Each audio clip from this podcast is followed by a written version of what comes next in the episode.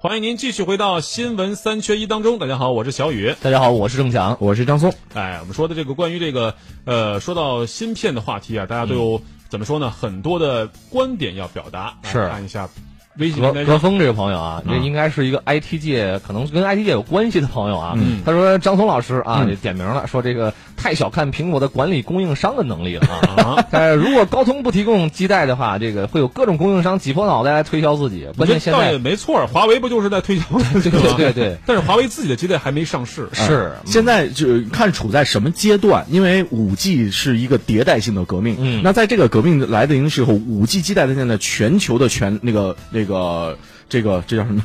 到嘴巴说，全球的供应商啊只有两家，就是高通和三星。嗯五代五 G 的基带，那华为用的是高通的。嗯那在这种情况下，如果不用，将来等五 G 普遍的时候，你说会不会有相对的仿制的东西，或者嗯有更小厂商像联发科也会有五 G 带？会不会？当然会。嗯但是五 G 手机的这种迭代，一定是从市场一开盘就开始的。对如果那个时候，苹果会不会晚？对你本来抓住这个机遇？本来你的两大对手三星和华为就已经跑在你前面了，嗯你还在五 G 开盘的开卖的时候，忽然就跟不上了，一下晚了半年时间。哎，在 IT 厂商的这种半年的科技的研发的水平当中，你恐怕就会失去整个市场了。，嗯追都追不上，追都追不上啊！这个是真的比较可怕的。我们相信将来一定会有联发科这种小企业会研究出更好的基带、更廉价的基带。对因为这是市场竞争的一个必由之路。除了高端手机之外，其实我们身边还有很多，比如说我们的路由器，比如说我们的一些这种智能设备，对他们需要便宜又好用的基带，这是其他中小厂商进入的这个关键节点。但对于手机来说，我们对于信号不好的容忍度是非常非常低的，就是那必须用最成熟、最高端、最贵的产品。就我们说中低、中下游的市场其实是后期的事情，对吧？就一开始刚开始迭代的时候，其实这些大的这个我们叫巨头类型的叫，掐尖儿吧，对掐尖儿的时候，最最对非肥美的那部分利润要被谁拿走？这叫什么占据先机？这这是谁能占据先机，谁能达到这个一个胜利吧？你看玄之又玄这个朋友啊，应该是关注美股啊，嗯说高通盘后又涨了快七个点，所以现在是三十个点。三十个点啊，高通带跌英特尔，你看啊，迪士尼带跌奈飞，就是网飞啊，嗯随便吧，我只能悄悄把苹果手机换成华为手机，支持国货。哎，其实我觉得我们说到这儿啊，我们这个话题其实可以稍微的转一点，转到什么呢？就是华为真正的最大竞争对手到底是谁？因为在这之前，我们一直觉得，呃，是苹果，对，毋庸置疑的。就手机市场来说对，，就手机市场来说是苹果，而且呢，但是这次在高通和苹果的和解过程中，我相信华为在幕后一定是扮演着一个角色，一个促成的角色。嗯那那也就是说，华为是不是把它的这个竞争对手，我们可以说这个所谓的假想敌转移了呢？嗯，那我们其实应该就瞄准一下我们的这个邻居韩国的三星。其实华为最怕的不是高通跟苹果达成协议，而是怕苹果采购三星的芯片。是的那才是华为我觉得最大的一个怎么说呢？未来的一个灾难。对对我们刚刚在这个拉下话筒的时候，我们还在闲聊啊。事实上，这是我们看现在所有的手机品牌，咱们只说手机这一行业啊，手机品牌所有的手机，你打开看，它其实是一个联合国啊，小的联合国，各地各国家各厂商的芯片、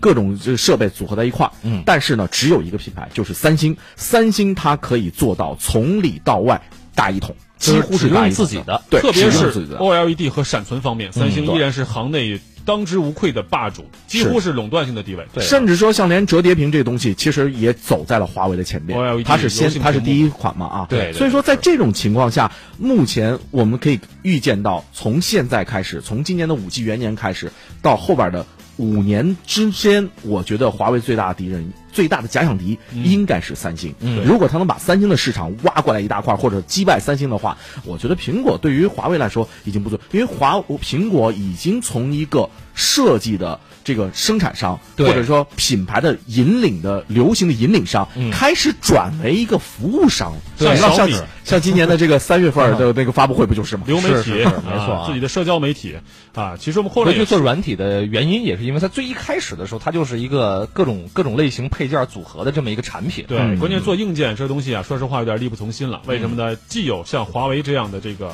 我们说中国企业的这种强势崛起，又有像三星这样的我们说高垄断式的财阀的这种不讲理的竞争，嗯你谁也害怕。当然，也有人说呀，这高通跟这个三星呃跟美跟苹果达成协议的背后，其实可能还有美国政府的受益。嗯毕竟他们都是美国的公司，与其你用中国的或者韩国的芯片啊，其实可能会有一些问题，对吧？特朗普总统他本人也是一个支持美国货的产品，他也支持国货。所以说，很多时候我们说最新最前沿的科技领域也好，或者是军事领域也好，很多东西背后其实还是国家利益之间的一个较量。我觉得像韩国的三星就是，韩国三星是韩国的第一大企业，对是第一大财阀，三星共和国嘛，有人说韩国就 是就是三星共和国。就是举国之力来支持这么三星能造坦克，能造卫星，能造船，也能造手机。你跟这样一个庞然大物来对抗，其实对谁来说都不是一个轻松的事儿。当然，在中国好在我们中国这个企业还是比较争气的啊。华为也很厉害。我们既有京东方这样的能生产屏幕的企业，对对对有华为这样的芯片的生产企业，包括我们现在这个闪存方面也在是奋起直追啊对。所以我觉得中国这个企业成长链条将来还会是全球最有竞争力的。所以说，完整的手机企业或者说完整的品牌的这个产业链条，应该是从这个我们叫支持的这种技术方面、技术专利方面，或者说是完全能够自产这个方面去考量。对吧对，我们不不是我们自私啊，有的时候还真的要考虑一下，是不是各方面都差不多情况下，我们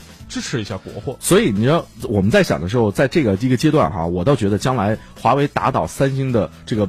这个手段，我们可以从哪儿出发呢？事实上就可以出从成本上出发。实际上，我们这个优势事实上要比韩国还是要大一些。对，而且包括我们的市场本身国有的市场保有量，肯定是中国的市场要比韩国市场要大得多呀。对对对，那所以在我们如果能把成本完全降下来的话，那我们的产品在保证像麒麟的芯片这样的保证高品质的情况下，啊，打败三星，我觉得也是指日可待吧。但有个问题啊，就是降低成本，我最最最好不要靠九九六来实现，是不是？你降低了成本，同时也降低大家的需求和这个消费的能力，是这就不行了。